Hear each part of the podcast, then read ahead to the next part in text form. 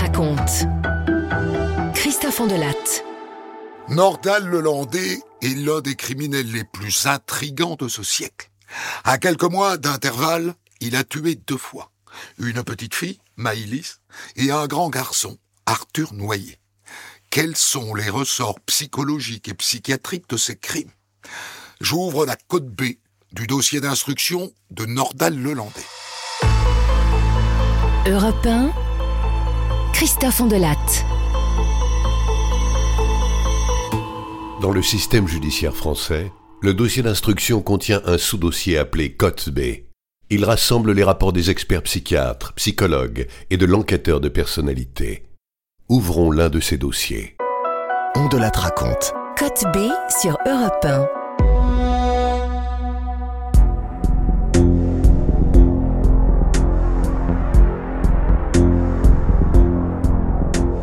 En janvier 2019, Nordal Lelandais est suspecté d'avoir au minimum enlevé et sans doute tué une petite fille de 8 ans qui s'appelle Maëlys des Arrojo et un grand garçon de 23 ans, le caporal Arthur Noyer.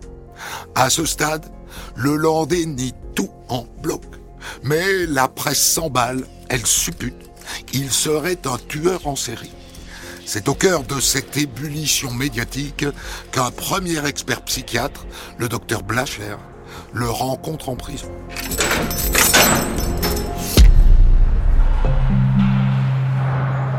Lorsque j'arrive à la prison, je suis un peu surpris. D'abord parce que je croise une collègue qui me dit Ah, c'est toi qui vas expertiser Nordal Lelandais. Je suis assez surpris parce que je ne connais pas cette collègue, elle me tutoie. Mais euh, d'emblée, on se rend compte que Nordal Lelandais n'est pas un détenu comme les autres. Et lorsque on arrive en prison, il y a une sorte de, sas à l'entrée où on dépose nos affaires personnelles, nos téléphones portables. Et puis, il y a un sas comme dans les aéroports, hein, donc un portique où on détecte les métaux, les clés, on enlève tout ce qui, a, euh, qui peut être problématique.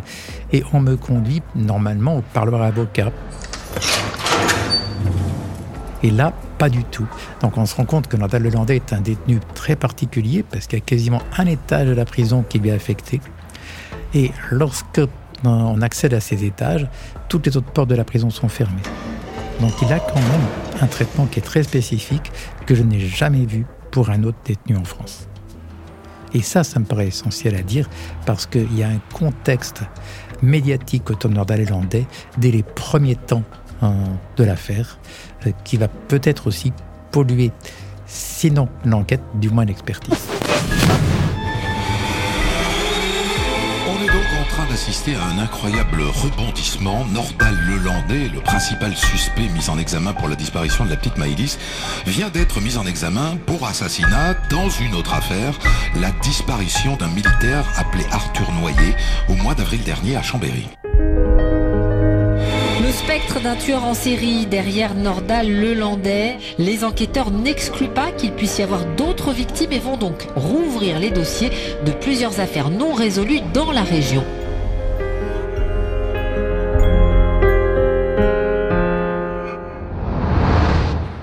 Bonjour, monsieur Lelandais. Je suis le docteur Blacher. Je ne suis pas là pour vous juger, mais pour comprendre qui vous êtes. Tout ce que vous me direz euh, sera retranscrit dans mon expertise. Il n'y a pas de secret médical. Vous comprenez ça? Euh, Oui, docteur, euh, bonjour. Euh, mais avant toute chose, je veux vous dire que c'est l'enfer ici. Je suis à l'isolement, euh, j'ai rien droit de faire, euh, je peux pas sortir en promenade, euh, je peux pas faire de sport et à cause de toutes ces conneries balancées par la TV, euh, les gars ici veulent me faire la peau. Que faites-vous de vos journées? Alors Bah, je- j'aimerais bien lire, mais, mais même ça, je peux pas. Il n'y a pas de bibliothèque ici.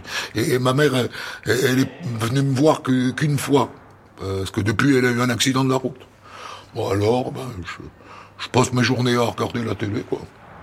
Et à dessiner. Votre prénom, Nordal, et celui de votre frère aîné, Sven, sont peu courants. Pourquoi un tel choix de vos parents? Oh bah c'est des prénoms nordiques. Ils les ont choisis parce que on a de, de, lointaines racines norvégiennes. Vikings même.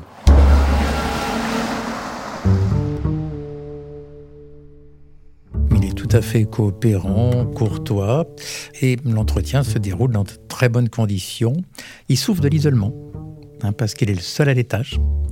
Euh, il souffre aussi de l'ambiance, parce qu'il est mal perçu par les autres détenus, hein, parce que qui ne connaît pas Nordal Lelandais à l'époque mais il apprécie euh, l'ambiance quand même, les surveillants. Il est très élogieux vis-à-vis des surveillants. Il fait du dessin, me dit-il. Il me dit je triche parce que je, décalque les dessins. Euh, il me dit qu'il a apprécié la relation avec un surveillant qui lui aurait dit euh, Ah ben j'aime bien quand tu dessines. Donc il essaie d'apparaître comme quelqu'un de très humain. Est-ce que c'est joué? C'est une question qu'on peut se poser, mais en tout cas, le premier contact que j'ai avec lui, ben, plutôt agréable. En tout cas, c'est pas quelqu'un qui a un contact désagréable. Je ne dis pas qu'il est séducteur, en tout cas, il est poli, très adapté, très courtois.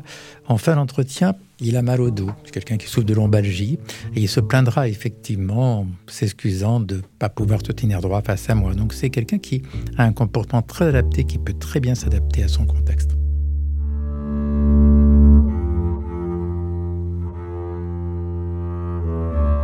Code B161. Rapport d'enquête de personnalité.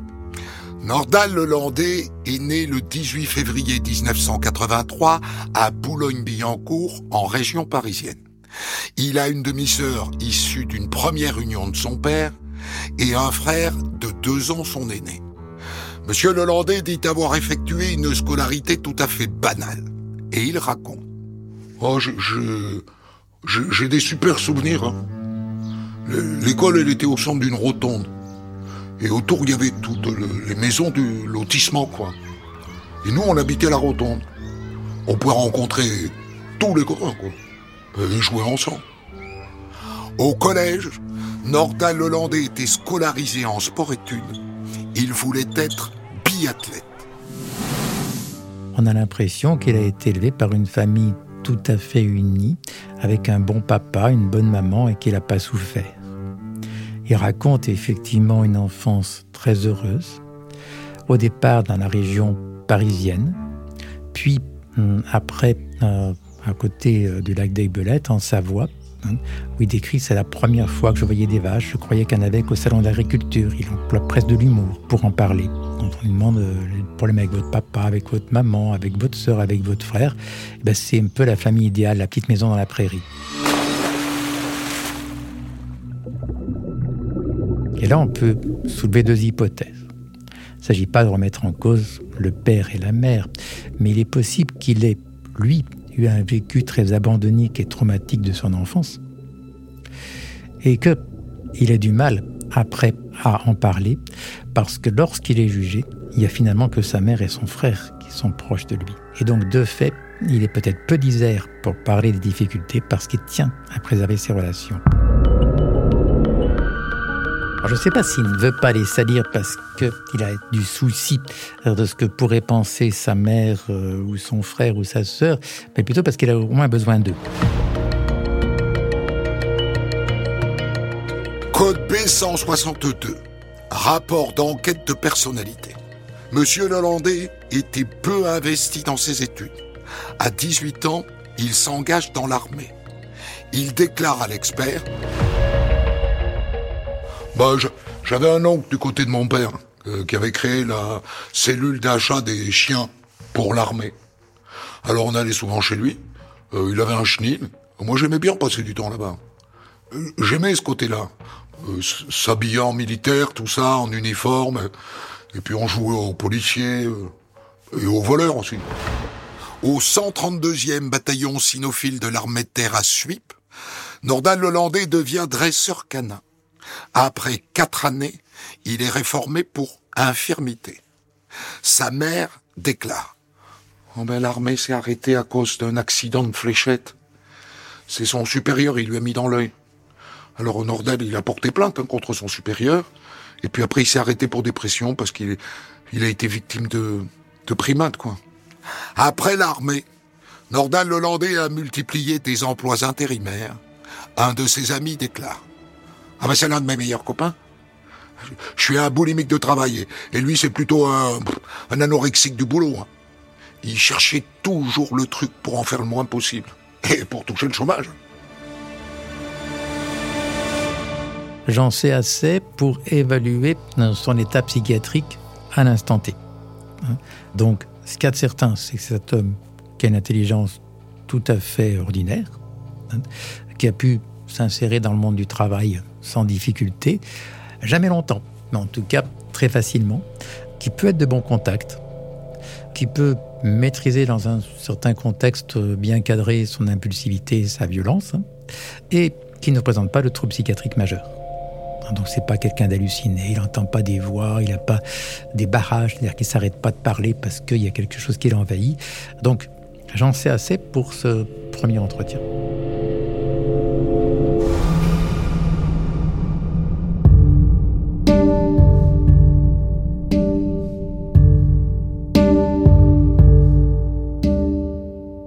Nordal Lelandais répète à la juge d'instruction qu'il n'a rien à voir avec la disparition de la petite Maëlys.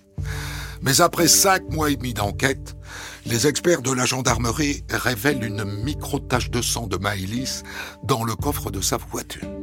Acculé, Nordal Lelandais craque. Il reconnaît avoir tué accidentellement, dit-il, Maëlys des.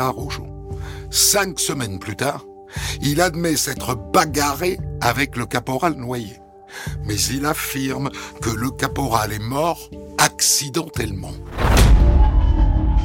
Après ses aveux, le Landais s'écroule psychologiquement.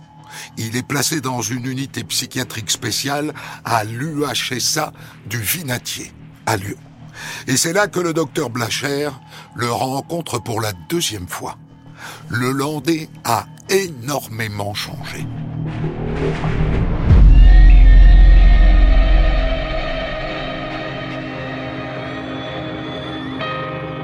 Bonjour, monsieur Lelandais. Docteur Blacher. Vous vous souvenez? Je viens vous voir une seconde fois avant de rendre mon rapport d'expertise à la juge. Docteur comment? Euh, je vous reconnais pas. On s'est jamais vu. En tout cas, je me rappelle pas. Bon, en tout cas, je, je vous ai pas tout dit la dernière fois. Il me dit euh, Veuillez m'excuser, docteur. Euh, la première fois où je vous ai vu, je vous ai pas dit euh, que j'avais des troubles psychiatriques parce que j'en avais honte. J'avais peur qu'on me prenne pour un fou. Docteur Patrick Blacher, expert psychiatre. Et là, euh, donc, il euh, est euh, hospitalisé pour des troubles psychiatriques, en tout cas hum, pour euh, des symptômes psychiatriques, et il aurait, quelques heures ou quelques jours avant que je le voie, eu un comportement tout à fait incohérent et écrit sur les murs de sa cellule chambre le chiffre 7 plusieurs fois, avec ce mot âme, A-M-E-S, enfant, E-N, F-A-N-T-S au pluriel, sans que l'on sache si c'est âmes enfants ou à mes enfants, hein, avec ce chiffre 7 qui peut faire fantasmer sur un nombre de victimes ou des choses comme cela. En tout cas, c'est assez terrifiant. Vous savez, docteur, j'ai ces hallucinations là depuis longtemps. hein. Bi- Bien avant mon arrestation.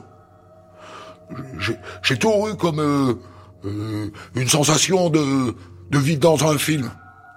De Truman. Comme si quelqu'un me filmait, me, me surveillait et m'écoutait en, en permanence. Euh, la, la première fois j'ai entendu des voix qui me guidaient, c'était euh, en 2006 euh, ou 2007.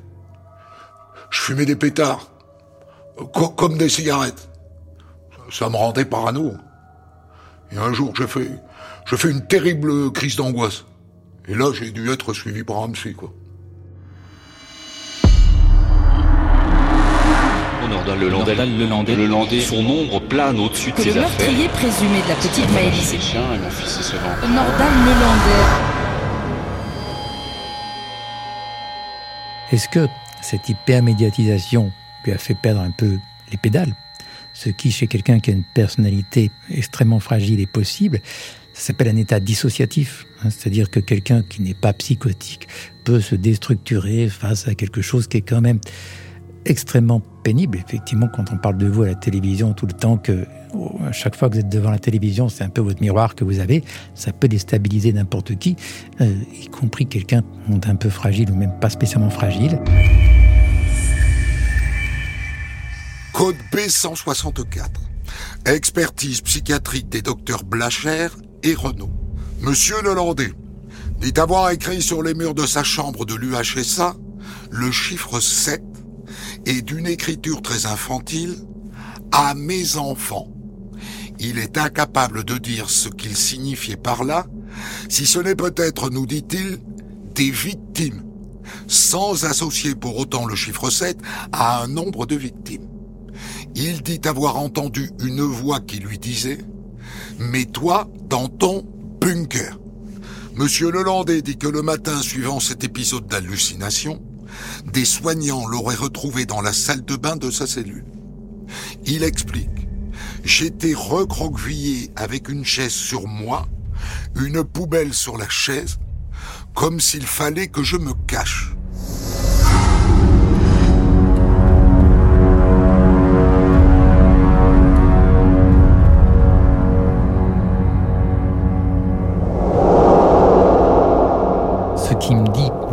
L'interroge sur Maïlis, il me répond cette phrase C'est compliqué, c'est confus surtout, elle m'a sauté dessus.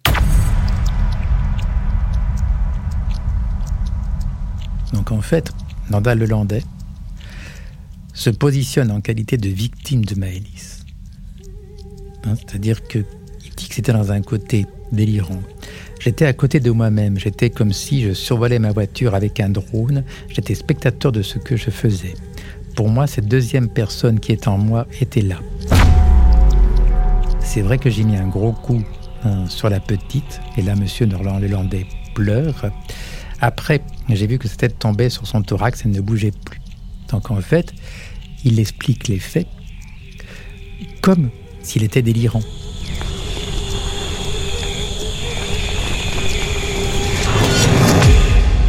Lorsque je l'interroge, puisque je suis moi missionné hein, pour le caporal Noyer, il dit que hum, il a pris euh, le caporal Noyer en stop, qu'il était euh, fortement hum, alcoolisé et il aurait eu un différent hein, généré hein, par le caporal Noyer. Euh, d'après M. Lelandais, on s'est battu. Je ne me souviens pas vraiment comment ça s'est passé car j'avais bu et j'avais pris de la cocaïne, dit-il. Par contre, il se souvient très bien hein, de la suite. Non, ce n'était pas une voix, mais c'était comme une vision. Un visage de monstre, c'est un peu comme dans les films d'horreur quand quelque chose de monstrueux apparaît subitement.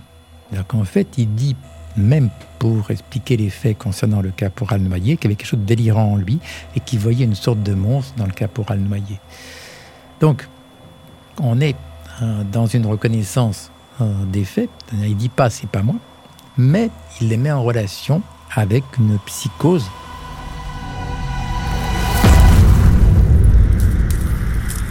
Il a le droit de me dire ce qu'il veut, hein.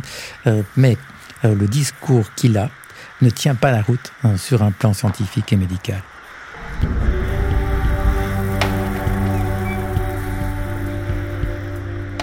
Code B313. Rapport d'expertise des docteurs Blacher et Renault. Nordal Lelandais a indiqué avoir entendu des voix. Il a évoqué des hallucinations acoustico-verbales. Nous écartons l'hypothèse d'une schizophrénie. Ces hallucinations alléguées sont feintes. Au moment des faits, Nordal Lelandais n'était pas atteint d'un trouble psychique ou neuropsychique qui aurait altéré ou aboli son discernement. Pour être relativement simple, euh, lorsque hum, l'on a un accès psychotique, ça peut être dû à deux types de problématiques. Soit une psychose schizophrénique, c'est quelqu'un qui depuis l'adolescence euh, ben, une pensée qui se déstructure et puis qui peut avoir des hallucinations, des automatismes mentaux. Un exemple très simple, j'ai vu un jour un jeune homme en rupture de soins, hein, parce qu'il n'avait pas pu avoir sa piqûre de neuroleptique retard, et qui a eu l'impression que Jésus lui demandait de se déguiser en Père Noël. Donc il s'est déguisé en plein mois d'août euh, en Père Noël. Ça, c'est quelque chose qui n'est pas compatible avec le dossier médical et avec l'examen de M. Nalandais. Il n'a aucun trouble de la schizophrénie. Parce qu'en dehors du délire, il y a d'autres éléments symptomatiques que l'on retrouve, et notamment euh, un isolement social, il n'est pas isolé sur le plan social, un peu d'intérêt sur la sexualité, on peut dire que c'est le contraire, entre autres. Donc c'est pas possible qu'il soit schizophrène ou qu'il l'ait été à l'époque des faits. La deuxième possibilité que l'on peut rencontrer, c'est l'état dissociatif. On les rencontre surtout chez les victimes. Quand vous êtes victime de quelque chose d'horrible, on peut euh, perdre un peu la raison. Je me souviens toujours de quelque chose d'horrible, une jeune femme qui avait renversé un cycliste et qui a roulé pendant un kilomètre avec le corps du cycliste sur le pare-brise. Donc c'est de la folie. Mais ces épisodes dissociatifs, ils ne s'arrêtent pas comme ça. Lorsque la personne sort de son épisode dissociatif, il a un comportement qui étonne. Il n'a pas un comportement tout à fait adapté. Et expliquez-moi alors comment M. Nordal le Landais, lorsqu'il revient seul, sans Maëlys, à la fête, va avoir un comportement hyper adapté et va après nettoyer sa voiture pendant des heures. Donc là, euh, aussi bien les témoignages de ce qui est dit de lui après les faits, alors qu'il n'est pas forcément mis en cause, hein, de son comportement, est incompatible avec un état dissociatif pour les faits.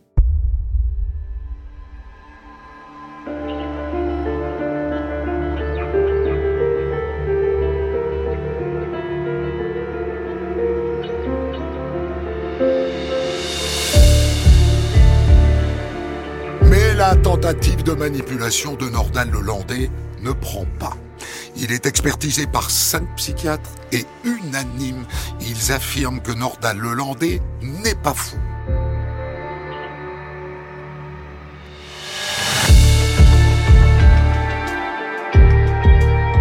Mais Lelandais n'en a pas fini avec les experts. Son avocat, maître Jakubowicz, obtient une contre-expertise psychiatrique. Et pour la réaliser, un binôme de psychiatres est désigné, dont le docteur Paul Bensoussan. C'est un expert aguerri, il est scotché par le profil de Lelandais.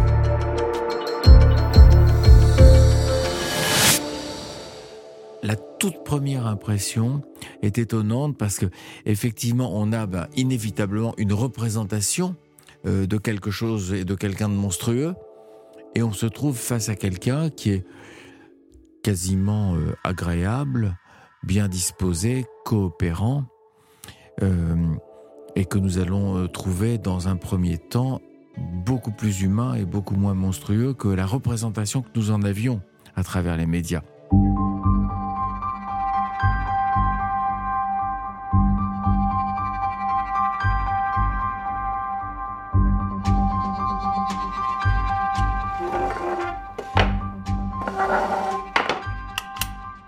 Savez, des gens dans des affaires aussi médiatisées supportent de plus en plus mal d'être interrogés sur les faits, parce qu'ils les ont évoqués 100 fois. Donc, on, parle toute une matinée de son enfance, sa scolarité, ses parents, ses petites amies, son boulot, euh, ses centres d'intérêt, ses passions, enfin. Et, et, ce qui est frappant chez Nordal Lelandais, si on pense à l'atrocité des actes qu'il a commis, c'est qu'on ne lui trouve même pas, comme, euh, comme on l'observe bien souvent et qui peut susciter chez, les experts de la compassion et de l'empathie, on ne lui trouve même pas l'excuse d'avoir été un enfant euh, soit maltraité, soit carencé. Il n'est ni l'un ni l'autre. Il a des parents qui se sont occupés de lui, il n'a pas connu de grands traumatismes, il n'a pas connu de grandes carences affectives, enfin il n'y a rien dans sa biographie qui puisse euh, être un commencement d'explication pour cette trajectoire criminelle. À peu près au début du collège, vont apparaître des comportements de, de, mensonges, de manipulation, une tendance à accuser ses camarades, une tendance à se défausser de toute responsabilité. Enfin, on a des, professeurs qui disent très clairement que ce n'est pas quelqu'un, ce n'est pas un enfant, ce n'est pas un adolescent à qui on pouvait faire confiance. On n'a pas ça souvent et on va voir cette tendance au mensonge qui fait vraiment partie des traits constitutifs de sa personnalité s'affirmer tout au long de sa trajectoire et dans tous les domaines de la vie. Qu'il s'agisse de la vie affective, des études, de la vie professionnelle, on a tout au long de notre interrogatoire eu sans arrêt affaire à un mythomane, à un menteur.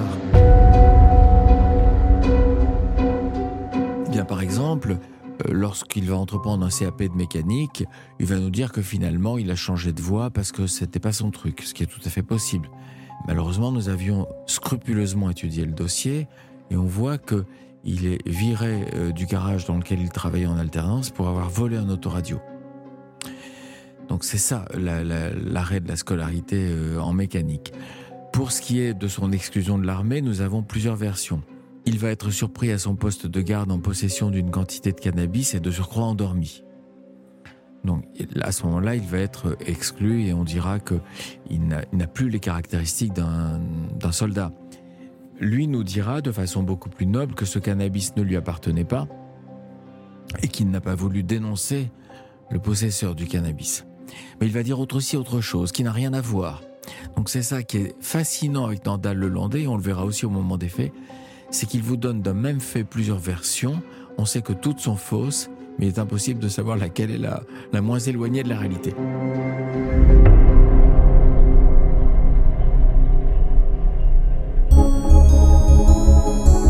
Il est euh, toujours contrôlé. Rien de ce qu'il dit ne, ne semble euh, ni spontané ni authentique. Son ton de voix est monocorde. Il n'y a pas de fluctuation émotionnelle pendant l'entretien. Euh, on a l'impression qu'il regarde toujours un petit peu plus loin euh, euh, que, le commencement de sa phrase pour savoir où elle va, où elle va commencer, où elle va finir. Enfin, il n'y a pas de spontanéité, il n'y a pas d'authenticité. Je crois qu'il était toujours très contrôlé avec un système de défense très très très vigilant. il a les radars allumés et il se demande toujours pour qu'on lui pose quelle, quelle question. Il est méfiant et très souvent interprétatif. Les premiers à avoir affronté l'aplomb de Nordal Lelandais, ce sont les gendarmes. Face à eux, en garde à vue, il n'a jamais baissé la garde. Une assurance, une détente, euh, pas l'ombre d'un stress, pas l'ombre d'une anxiété, rien du tout. Commandante Stéphanie Lemahout, gendarmerie nationale. Une assurance qui faisait aussi qui prenait les enquêteurs euh, pour des idiots. Et le fait qu'au bout d'un certain temps, ils disent aux enquêteurs, mais je viens de comprendre, euh, vous pensez que, en fait, je suis pas là pour donner des explications euh, sur la soirée, je suis là parce que vous pensez que c'est moi qui ai fait quelque chose à Maïlis. Ça faisait 15 heures qu'il était placé en garde à vue, suspecté d'avoir commis des faits sur Maïlis. Donc c'est quelqu'un qui, est vraiment euh, plein d'assurance, qui manipule, qui se croit plus intelligent que les autres et, euh, et qui d'une froideur qu'il peut pas dissimuler. Là, il peut pas jouer là-dessus, il peut pas faire euh, comme s'il était empathique. Il ne sait pas le faire.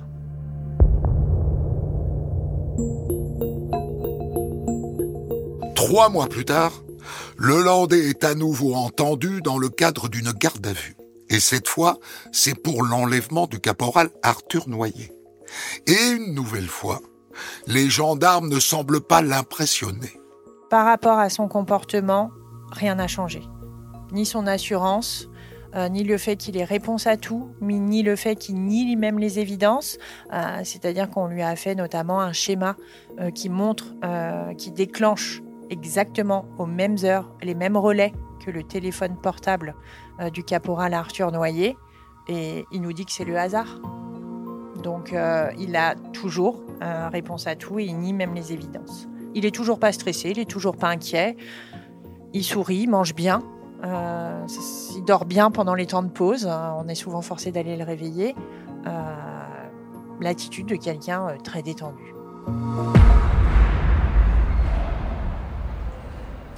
D'habitude, un gardé à vue, quand il est acculé par rapport à de tels éléments techniques que sont euh, la vidéosurveillance, euh, que sont la téléphonie, quand même, il y a une angoisse et il commence à réfléchir à est-ce qu'il ne faut pas dire la vérité? Nordal Lelandais, pas du tout. Ça lui effleure même pas l'esprit de dire la vérité. Il maintient, euh, ses versions abracadabrant tout au long de sa garde à vue.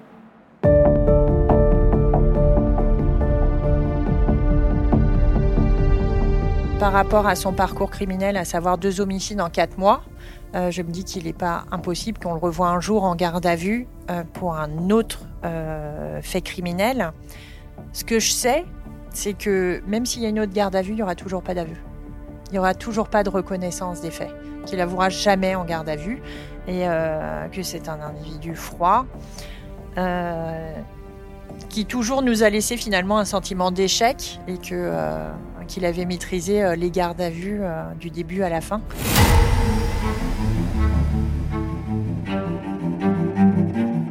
On rencontre souvent en expertise des gens qui sont très contrôlés, très défendus. Docteur Paul Bensoussan, expert psychiatre. Mais il est exceptionnel sur des durées aussi longues d'entretien que quelqu'un ne baisse jamais la garde et ne se montre jamais authentique. Donc on ne sait jamais véritablement à qui on a affaire et il nous a été très difficile avec lui d'accéder à la part, euh, à la part d'humanité qui fait que parfois vous êtes touché par un criminel même si son crime est effroyable. Cette part d'humanité nous a été inaccessible. On ne sait pas dans les heures et les heures que nous avons passées avec lui à quel moment il a été un tout petit peu authentique. Si, je crois à un seul moment, c'est quand il a pleuré en évoquant la, mort de son chien, Tyrone, qui était sans doute son préféré, qui est mort pendant sa détention provisoire. Et je crois que à ce moment-là, et à ce seul moment-là sans doute, il a été authentique.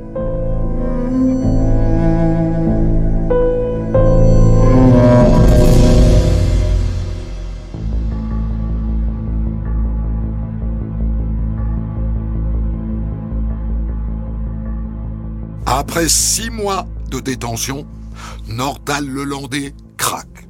Il reconnaît avoir tué Maëlys des et le caporal Arthur Noyer. Mais à chaque fois, il affirme que c'est un accident. Le profil différent des, victimes euh, et, la nature différente des actes enfin, sont, sont absolument stupéfiants. C'est un éclectique, en tout cas, on ne peut pas parler de ses affaires sans parler de sa sexualité. Nordal Lelandais est d'abord un hétérosexuel, mais qui a de très très nombreuses relations éphémères. Code B235. Rapport d'expertise psychiatrique des docteurs Bensoussan et Rouillon. Nordal Lelandais compte quelques relations sexuelles avec un investissement affectif durable et même une vie commune dont la rupture fut parfois douloureuse. Il présente aussi de nombreuses relations hétérosexuelles éphémères avec une sexualité décrite comme banale, normale, sans fixation sur des fantasmes particuliers. Ces femmes sont très souvent rencontrées via des applications de rencontres. Lorsque je lui demande, mais vous devez passer un temps considérable pour chaque jour, pour, je cherchais une addiction, vous voyez, chaque jour pour, euh, pour faire toutes ces rencontres. Il dit, ah non, pas du tout, non, je, je, coche absolument tout, je like absolument tous les profils, et ensuite je vois ce qui revient.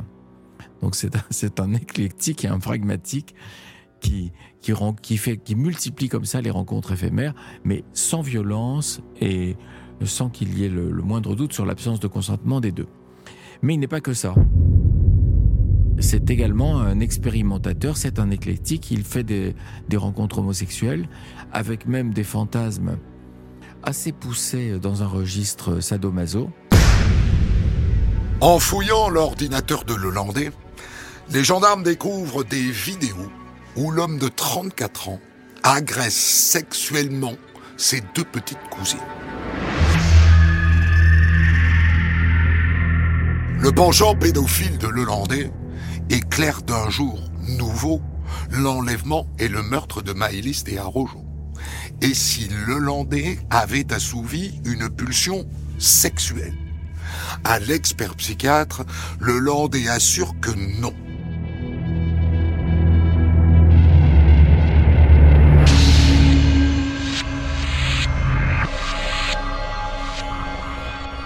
Alors quelle est sa version des faits pour Maëlys Comme tout le reste, elle, n'est ni crédible, ni plausible, ni cohérente et surtout elle évolue au fur et à mesure des interrogatoires.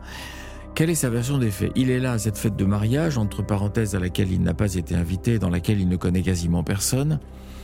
Et puis, il a été invité pour le vin d'honneur, parce que le marié était une vague connaissance de, lycée ou de, de, collège. Il est invité pour le vin d'honneur et puis va s'incruster pour, pour la soirée et le dîner.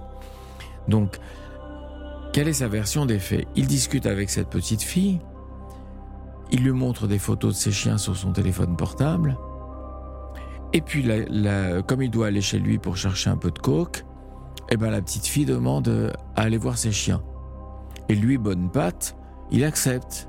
Alors on lui dit mais quand même, vous lui demandez quand même si sa mère est d'accord, vous, vous, n'allez pas voir sa mère quand même pour... Euh, pour lui demander si elle est d'accord pour venir dans la voiture d'un inconnu à 2h du matin. Ah non, mais j'ai demandé à Maëlys et elle m'a dit que sa mère était d'accord. Donc il n'a pas demandé à sa mère, acceptez-vous que j'emmène Maëlys voir mes chiens, mais il demande à la petite fille, es-tu sûr que ta maman est d'accord? Elle lui dit oui.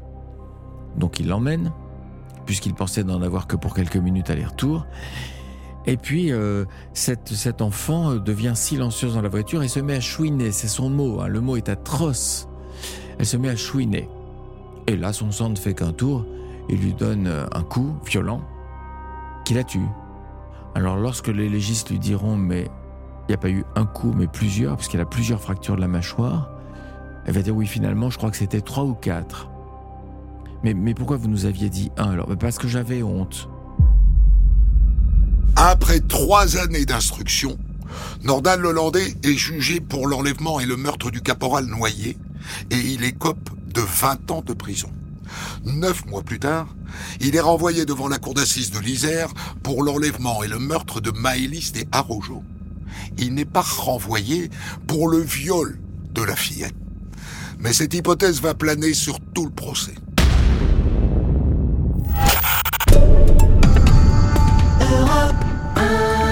Euh, Jean-Luc Boujon est avec nous. Bonjour Jean-Luc. Bonjour. Euh, correspondant d'Europe 1 à Lyon, vous avez, euh, Jean-Luc, suivi cette affaire depuis le début. Nordal Lelandais n'a passé, on peut le dire, que, des aveux partiels hein, dans, ce dossier. Et les proches de, la fillette, sa famille, espèrent en fait qu'il va, qu'il va en dire plus à l'occasion de ce procès.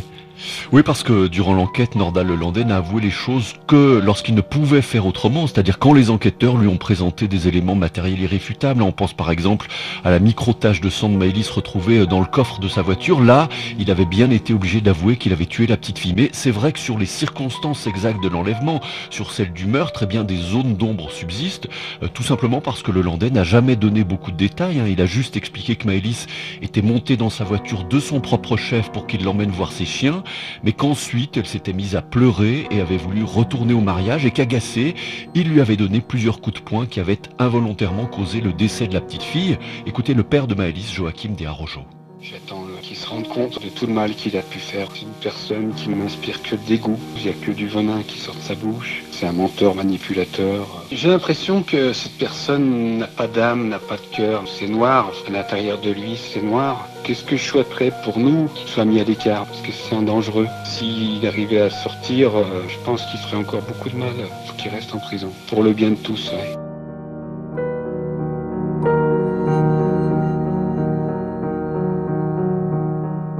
Joachim de c'est un garçon qui s'est présenté au procès avec une perte de 27 kilos.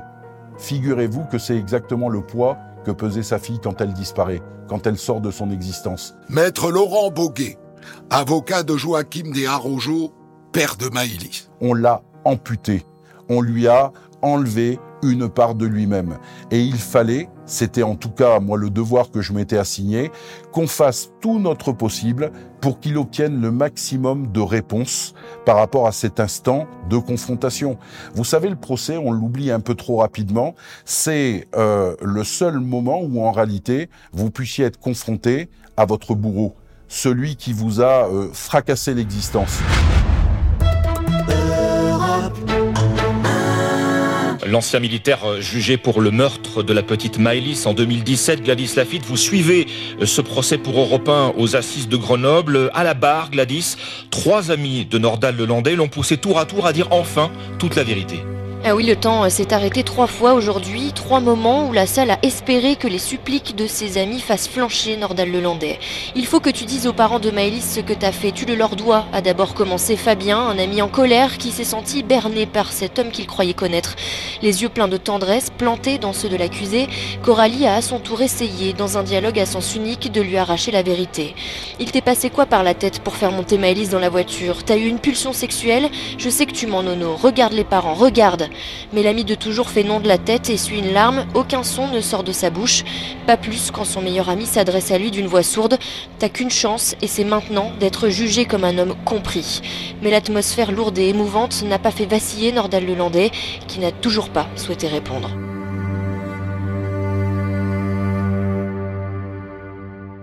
On va avoir comme point commun entre les deux affaires du caporal Noyer et de l'affaire Maïlis que dans les heures précédant les faits, il avait sollicité sexuellement une petite amie qui avait refusé sa visite.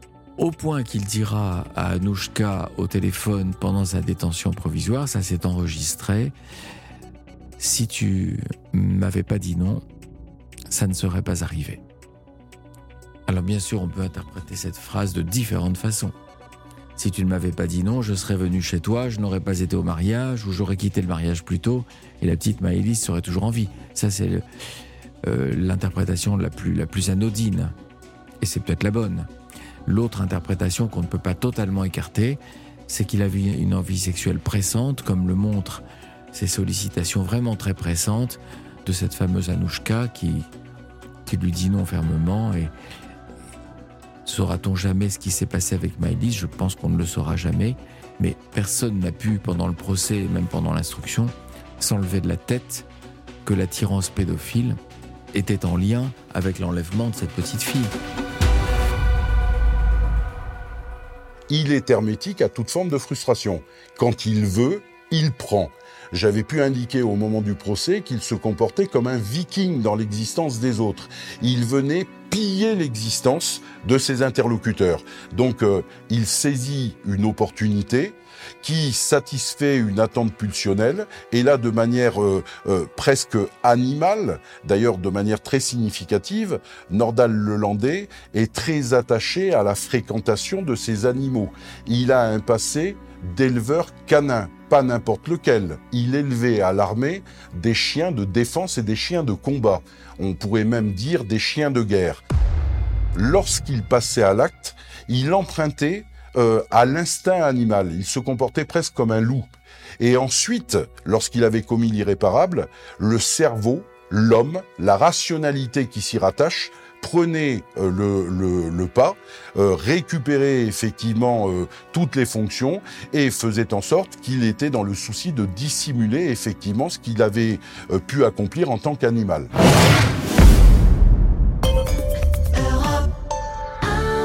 Au procès du meurtre de la petite Maëlys, la Cour a entendu aujourd'hui les parties civiles. Oui, Nordal Lelandais a laissé passer hier euh, la dernière occasion de dire la vérité. Aujourd'hui, la parole était aux avocats des parties civiles, une journée pour rappeler la douleur des parents d'avoir perdu euh, leur petite fille de 8 ans, Gladys Lafitte. Ah oui, notamment pour euh, Joachim De Arrojo, le père de Maëlys, qui vit comme un mort vivant depuis 4 ans et demi, explique l'un de ses avocats. Il décrit ce long chemin de croix qui mène aujourd'hui ce père endeuillé devant la cour, sans haine, sans crier vengeance, mais en réclamant justice.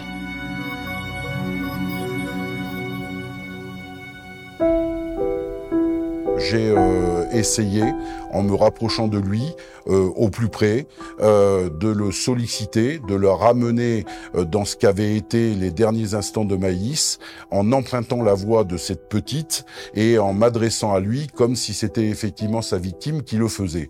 Et j'ai cru percevoir effectivement des réactions, mais insignifiantes parce que parce que il n'est pas, je dirais, dans l'instant où il faut qu'il parle, et je n'ai pas l'impression effectivement que je l'ébranle suffisamment suffisant pour pouvoir considérer qu'il a cheminé au cours de ses nombreuses années de détention et qu'il a compris effectivement, c'est la fonction de résilience hein, dont on est en train de parler, qu'il a compris qu'il avait provoqué un désastre monstrueux au niveau de la famille, qu'il avait ôté la vie d'une gamine qui ne demandait qu'à exister et à vivre des instants de bonheur.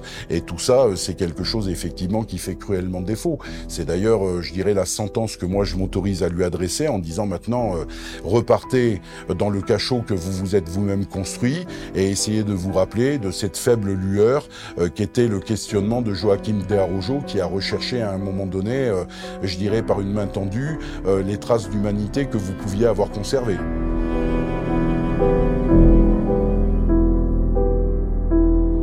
Pour l'enlèvement et le meurtre de Maëlys, Nordal Lelandais est condamné à la peine maximale, la prison à perpétuité, assortie de 22 années de sûreté.